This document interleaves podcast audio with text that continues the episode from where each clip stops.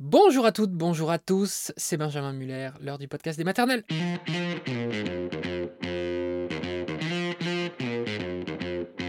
Le podcast des maternelles et aujourd'hui on parle des adolescents bipolaires. Voilà la bipolarité, une maladie si particulière qui est parfois dure à diagnostiquer, mais aujourd'hui, vous allez l'entendre, une fois que le diagnostic a été bien fait, on peut vivre une vie normale et c'est important de le dire car évidemment ce sujet concerne beaucoup de parents C'est le cas de Jennifer, Jennifer qui est la maman d'Enio, Enio qui a 16 ans, concerné bien sûr par la bipolarité. Donc on va entendre son histoire à Jennifer et donc l'histoire d'Enio. Et puis nous serons juste après avec un pédopsychiatre, docteur Pierre Ellul. C'est parti.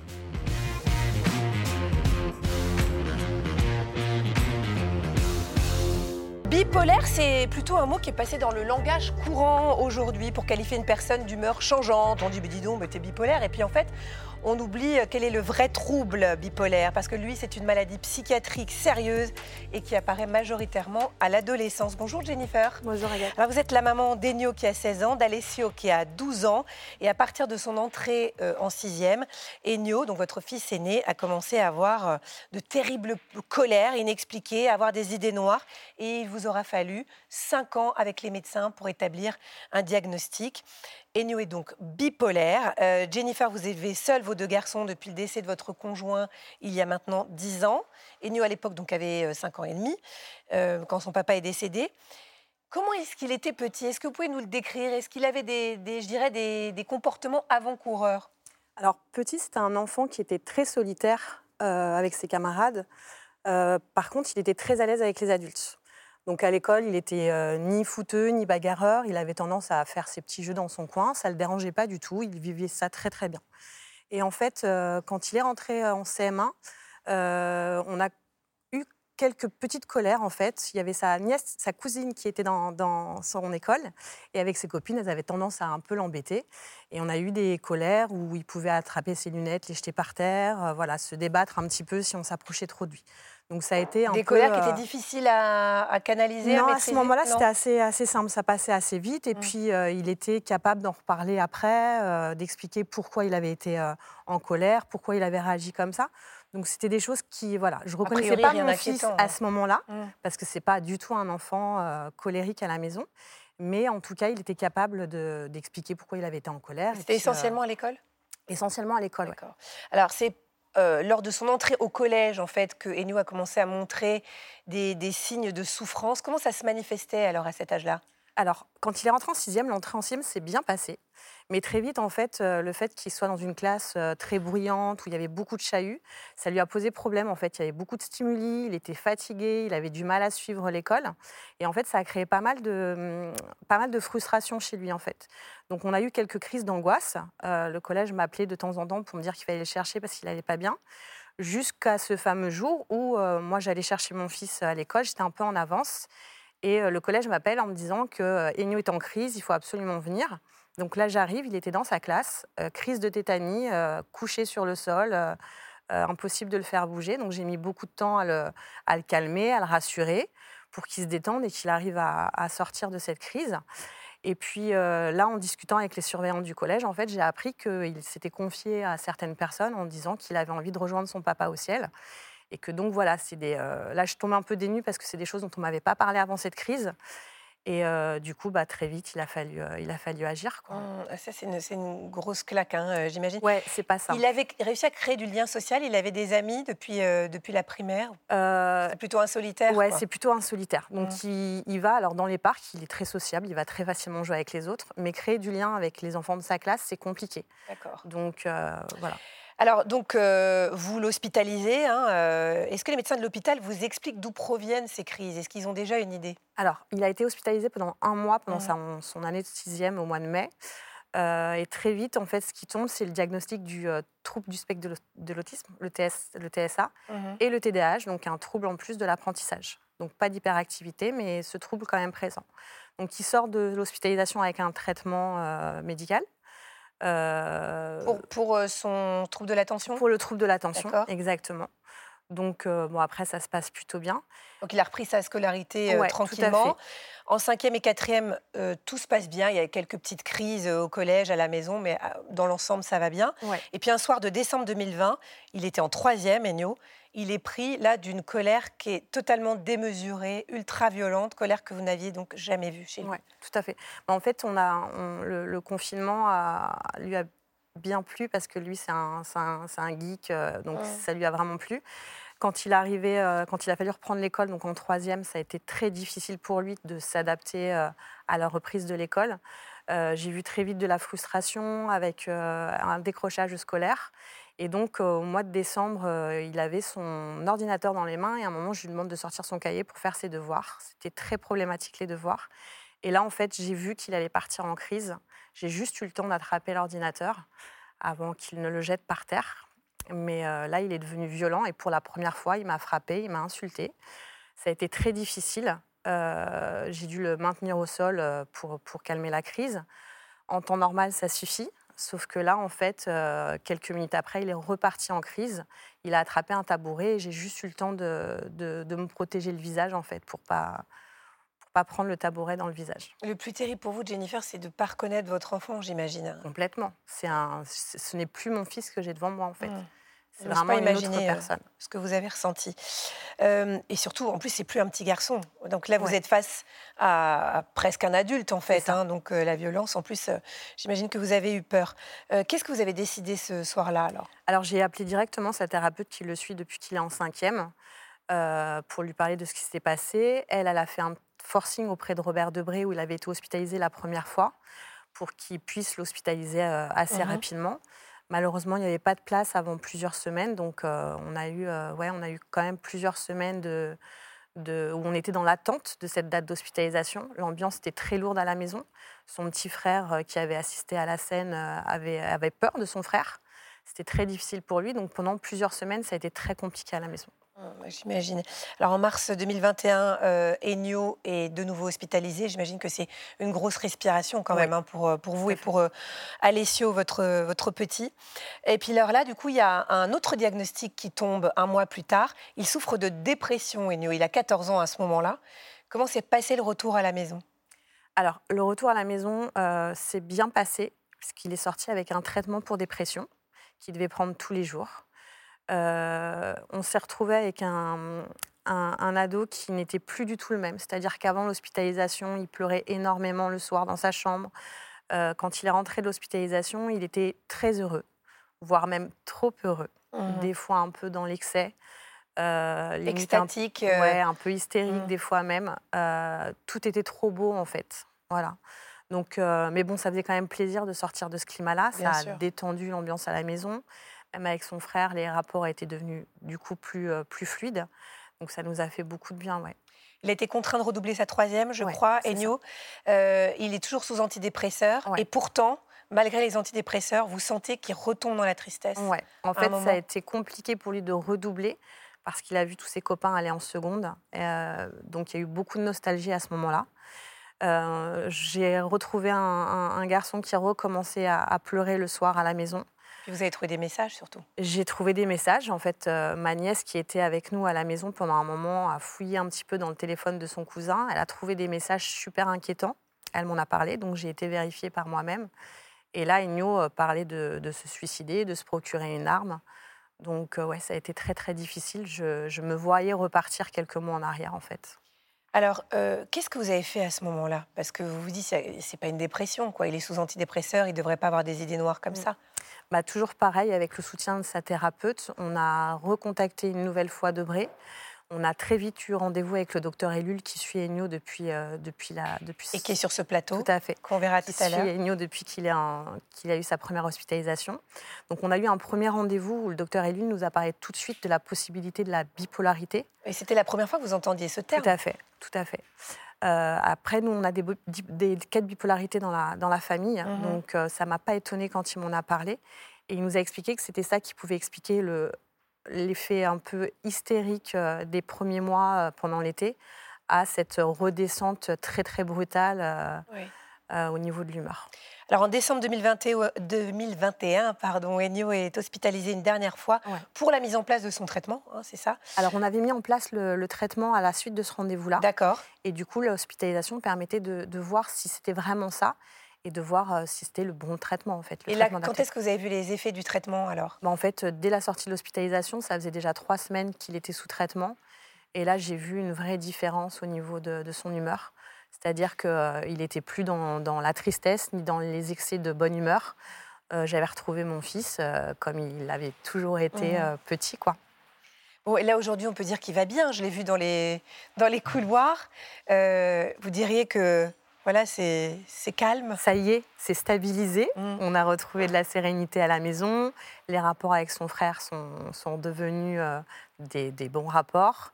Et puis, il a réussi à avoir son brevet. Il a réussi à obtenir euh, le concours qu'il a passé pour une école de programmation, qu'il a, a Il est toujours aussi geek.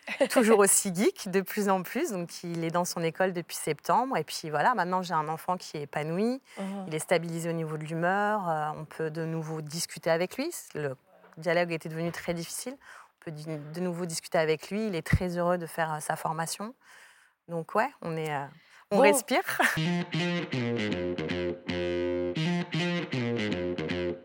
Bonjour docteur Pierre. Ellul, merci d'être sur ce plateau. Vous êtes psychiatre de l'enfant et de l'adolescent à l'hôpital Robert Debré à Paris, donc on l'a beaucoup évoqué avec Jennifer. Donc vous avez pris en charge Ennio. Alors c'est vrai qu'on le voit, il y a plein, enfin il y a quand même eu de multiples hospitalisations euh, d'Ennio euh, et le diagnostic qui tombe finalement cinq ans après. Pourquoi est-ce que c'est si difficile de diagnostiquer un trouble bipolaire? Ah, il y a- déjà, il y a plusieurs choses. C'est que très souvent, il y a beaucoup de ce qu'on appelle de comorbidités associées au trouble bipolaire, comme ici c'était le cas. Donc, beaucoup de troubles du neurodéveloppement. 90% des, des cas à peu près, on, a, on retrouve un trouble du spectre de l'autisme ou un trouble déficitaire de l'attention avec hyperactivité. Ou encore des troubles anxieux, ce qui fait que ça brouille un peu euh, le message. Et puis, Oui, c'est qu'il y a des troubles associés. Exactement. Et donc, ce qui rend très difficile à évaluer. Et puis, euh, finalement, une fois qu'on a un premier épisode dépressif, euh, c'est très difficile de savoir si c'est un, un épisode dépressif dans le cadre d'un trouble unipolaire ou dans le cadre d'un trouble bipolaire. Et donc, euh, très souvent, on part plutôt sur un trouble unipolaire. Et on met Trouble des tra- unipolaire, c'est-à-dire soit la dépression, soit une espèce de d'hystérie. euh. Alors non, c'est- c'est- c'est-à-dire une dépression isolée. oui, c'est ça, une dire. dépression Voilà. isolée, d'accord. Et puis, euh, la dernière chose qui, qui empêche, c'est l'accès aux soins, qui est très compliqué. Et donc, on estime en général qu'il y a 6 ans de retard au diagnostic dans Ah les troubles ouais, c'est bipolaires. Ouais. Alors, il y a une question d'un papa. Xavier nous dit quels, peut, euh, quels peuvent être les premiers signes d'un trouble bipolaire. Nous avons une adolescente avec des périodes de dépression assez cycliques. Vous en parliez à l'instant. Comment repérer Ouais, déjà, il faut reprendre euh, ce qu'est un trouble bipolaire. Donc, c'est une alternance de phases dépressives qui doivent durer au moins deux semaines et d'une phase qu'on appelle maniaque, Mhm. donc, qui est caractérisée, caractérisée par une, une exaltation de l'humeur. Donc, exactement ce qui était raconté, c'est-à-dire euh, des discours qui peuvent être quelquefois complètement dithyrambiques euh, ou, euh, ou au contraire beaucoup d'irritabilité. Donc, ça qui doivent durer une semaine. Donc, ça, c'est le trouble bipolaire. C'est quantifié. Deux Voilà. semaines, une Exactement, c'est dans les classifications diagnostiques. semaine. Ok. Euh, et donc, à, à partir de là, on, on peut essayer de poser des diagnostics. Après, il y a quelques particularités sur le trouble bipolaire de l'enfant et de l'adolescent. Euh, dans les phases dites maniaques, euh, il y a beaucoup plus d'irritabilité. Plus de 90% des enfants ont cette exaltation de l'humeur associée avec une irritabilité, ce qui peut encore une fois biaiser les, les choses. Et puis, euh, il y a une autre il y a beaucoup d'idées délirantes aussi qui peuvent être associées qui peut amener à, à tort à des diagnostics de schizophrénie, par exemple. Et puis sur les phases dépressives, c'est aussi très atypique. Euh, il y a beaucoup d'idées délirantes aussi associées. Euh, et puis, euh, il y a un risque suicidaire euh, qui, est, qui est élevé dans, dans les phases dépressives. Joël vous demande quels sont les différents stades dans le trouble bipolaire. Alors, il n'y a pas vraiment de stade de trouble bipolaire. Disons qu'il y a deux, types, deux grands types de troubles bipolaires, qu'on appelle type 1, où c'est vraiment une alternance de phase dépressive et de phase maniaque. Et puis, il y a le type 2, où il y a plus de phases dépressives et des phases maniaques, dirons-nous, à minima, qu'on appelle hypomane. Donc, c'est beaucoup plus difficile de, de le voir, puisqu'on voit que c'est vraiment la phase maniaque qui va nous aider à porter le diagnostic. Et après, euh, bah, à l'intérieur même du trouble bipolaire, il y a les phases dépressives et les phases maniaques. Marine vous demande quelles sont les prises en charge nécessaires pour un ado bipolaire et quel traitement est proposé pour aider les ados à réguler leur humeur. Alors, comme souvent en psychiatrie, la prise en charge, c'est vraiment un trépied. Euh, il y a le, le premier euh, pied qui est vraiment le traitement pharmacologique.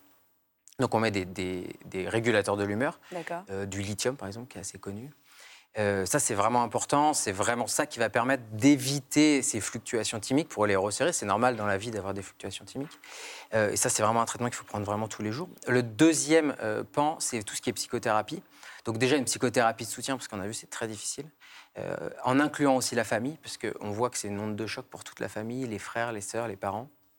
Et puis, il peut y avoir des thérapies un peu plus euh, spécifiques, comme les thérapies cognitives et comportementales sur la gestion du stress. Et puis, il y a aussi un pan qui est assez souvent oublié, c'est euh, tout ce qui est hygiène de vie.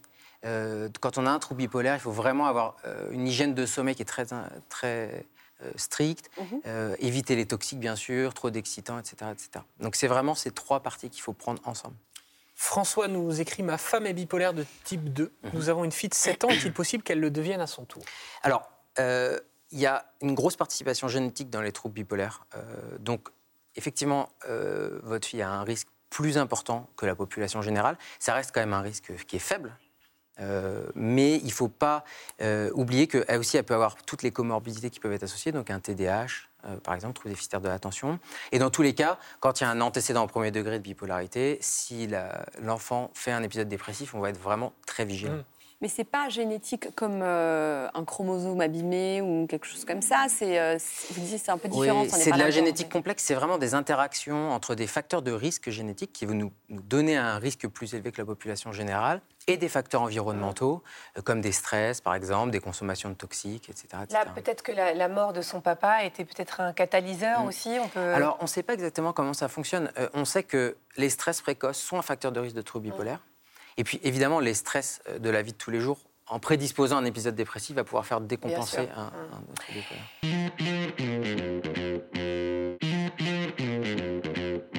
Comment différencier le diagnostic entre schizophrénie et bipolarité? Alors, c'est c'est deux choses bien différentes. C'est-à-dire, le trouble bipolaire, c'est vraiment cette alternance de phase dépressive et de phase euh, maniaque, donc exaltée. Euh, même s'il peut y avoir, euh, comme on l'a dit tout à l'heure, des, des éléments délirants dans les phases dépressives ou euh, maniaques des troubles bipolaires. La schizophrénie, il n'y a pas vraiment ces notes thymiques, c'est-à-dire ces fluctuations. C'est vraiment des épisodes délirants associés à ce qu'on appelle une désorganisation de la pensée. Euh, donc c'est vraiment très différent. Et la, la schizophrénie, c'est pas du tout euh, deux personnalités comme on entend. Euh, donc vraiment, c'est deux choses différentes. Il y en a un, c'est vraiment thymique, donc c'est vraiment l'humeur, et l'autre, c'est vraiment autour des idées délirantes et de la C'est pas un désorganisation. dédoublement de la personnalité, la schizophrénie. Non, pas du tout. Et donc pourquoi on a tous ça en tête euh Enfin, On n'a peut-être pas tous ça en tête d'ailleurs. non, je pense que c'est euh, le terme est, est utilisé de manière abusive. non, mais c'est- c'est une- c'est les voix qu'on entend, en fait. Ouais. que vous- voilà. Et puis il y a l'expression de la schizophrénie. Vous me disiez tout à l'heure, vous ne pouvez plus dans les médias, on entend tout le temps euh, cette position du gouvernement est schizophrénique, par Mm. exemple, alors que ça n'a aucun sens. Aucun sens. C'est Pareil pour bipolaire d'ailleurs. Ouais. Et je pense que ça participe à la stigmatisation parce que c'est rarement utilisé dans un contexte amélioratif. Mhm, Oui, oui, ça c'est sûr. Rodolphe vous dit Nous sommes en attente d'un diagnostic pour mon fils de 15 ans. Quelles sont les conduites à risque chez l'adolescent sur lesquelles il faut être particulièrement vigilant Alors, euh, quand on a un trouble bipolaire, il y a des règles un peu d'hygiène de vie à maintenir. Euh, les premières, c'est vraiment les cycles veille-sommeil. Il faut faire vraiment attention à garder un cycle euh, à peu près stable, dans la même optique et faire attention aux grands voyages avec des grands décalages horaires. Il faut vraiment prévoir les choses. Et puis, évidemment, les consommations de toxiques qu'il faut éviter, euh, tous les toxiques qui peuvent euh, euh, faire décompenser les troubles bipolaires. Donc ça, il faut vraiment tout ce qui est cannabis, etc. etc. Le cannabis se réveille en cas de terrain, euh, en cas de terrain bipolaire Oui, ça peut. Ça Comme peut... la schizophrénie. c'est- Exactement. Il y a- mais il y a des facteurs de risque communs hein, entre les deux entités. Euh, ça peut faire décompenser un- une pathologie. Et on sait que euh, les, les personnes atteintes de troubles bipolaires, quand elles- surtout quand elles ne sont pas prises en charge et pas traitées, ont plus de risques de développer des addictions. Et donc on rentre dans un cercle vicieux. Hmm. Donc l'alcool aussi, par exemple. L'alcool aussi, oui. Et quels sont les signes euh, qu'on peut déceler très tôt, par exemple, chez un enfant petit? Est-ce qu'il y en a déjà? Est-ce qu'il y a des symptômes? Alors, euh, c'est quand même les formes euh, prépubères sont très très rares. Mhm. Euh, donc en général, c'est au niveau, au niveau de, pubère. Euh, ça commence euh, par des épisodes dépressifs. Alors, euh, il y a vraiment cette, il faut chercher vraiment cette tonalité un peu exaltée. une- ce qu'on peut voir, c'est souvent un épisode dépressif qui est pris en charge, qui est traité, et la réponse à l'antidépresseur est un peu atypique. Euh, soit il répond pas, soit il répond trop vite, soit au contraire, ça amène cet état d'exaltation de l'humeur. Et ça, vraiment, ça doit Ça, attirer l'attention. significatif, Exactement. ouais. Et alors, vous nous disiez aussi tout à l'heure qu'il y a beaucoup trop de parents, beaucoup trop de personnel voilà, qui, vont qui vont parler d'un enfant bipolaire, alors que pas du tout. C'est-à-dire qu'un enfant qui sera juste un petit peu exalté de temps en temps, on, Oui, c'est on c'est va nor- surdiagnostiquer. Enfin, c'est normal d'avoir des fluctuations de l'humeur en fonction euh, des choses qui nous arrivent dans la vie. Euh, Il y a possiblement euh, sur des entités qui sont un peu différentes, qui sont des entités de- d'irritabilité un peu chronique, des diagnostics de bipolarité qui sont faits à tort. Il faut vraiment garder que le trouble bipolaire, c'est l'enchaînement de phases maniaques et de phases Mm. dépressives. C'est pas uniquement un enfant qui fait des colères euh, fréquemment. Non, ça pas du tout. Ça peut, mais c'est pas, pas ça. Andrea vous demande si à l'âge adulte, le trouble peut s'aggraver ou évoluer. Alors, on n'a pas beaucoup de recul sur euh, le devenir à long terme des troubles bipolaires à début précoce. Euh, on n'a pas l'impression que ce soit un pronostic plus grave. Euh, néanmoins, euh, on- c'est des patients qui prennent des, des traitements depuis longtemps, euh, souvent qu'on en marre, et donc ils vont peut-être être euh, un peu plus euh, sujets à arrêter leur traitement. euh, mais je ne pense pas qu'il y ait de, de pronostic qui soit plus sévère, en tout cas en début Parce précoce. qu'ils ne sont pas censés l'arrêter, en fait, ce traitement. Alors, on, sait pareil très peu de choses. Euh, en tout cas, il faut jamais qu'il l'arrête seul, ça c'est une chose, ni qu'il diminue seul. Euh, on peut en tout cas l'alléger, puisqu'au début, en général, il y a deux molécules. Et puis, au fil du temps, on peut alléger, diminuer. Euh, on peut, dans certains cas, essayer de vraiment diminuer au plus bas. C'est quand même assez rare qu'on l'arrête complètement, euh, mais c'est pas inenvisageable. On peut, on peut guérir? Alors, c'est une maladie chronique. Euh, il faut voir ça vraiment. Moi, j'aime bien faire le comparatif avec l'épilepsie, puisque c'est vraiment ça. C'est des fluctuations comme ça. Et en plus, les molécules qui sont utilisées sont assez similaires. Et donc, c'est une maladie chronique. Donc, de fait, euh, on a cette pathologie. Guérir, non, mais vivre avec. Oui.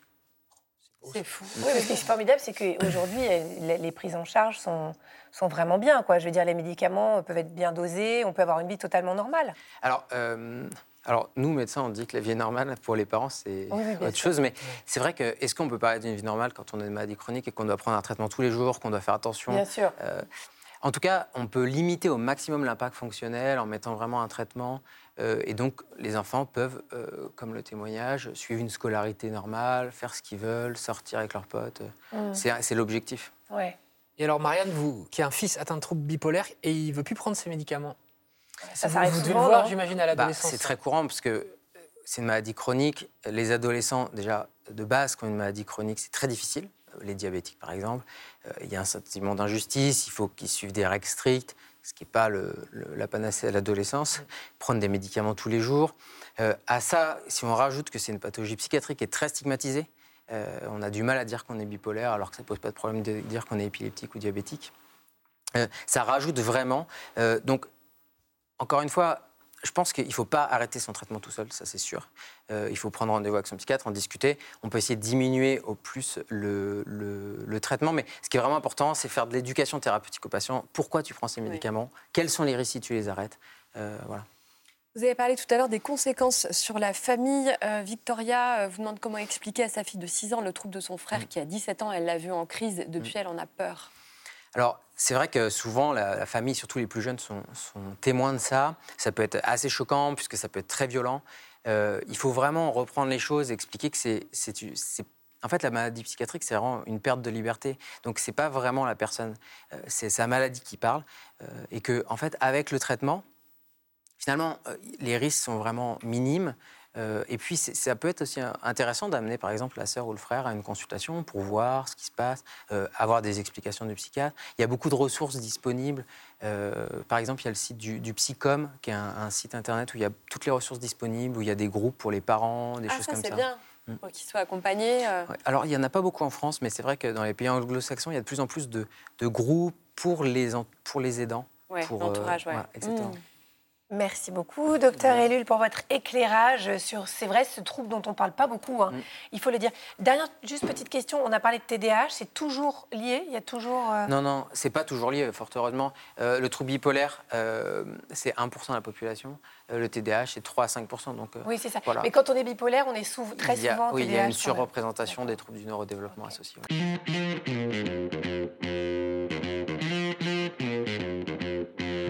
Merci docteur Pierre Ellul, merci à Jennifer d'être venue dans la maison des maternelles. Voilà, c'est la fin de cet épisode. On se retrouve demain sur France 2. Ciao tout le monde.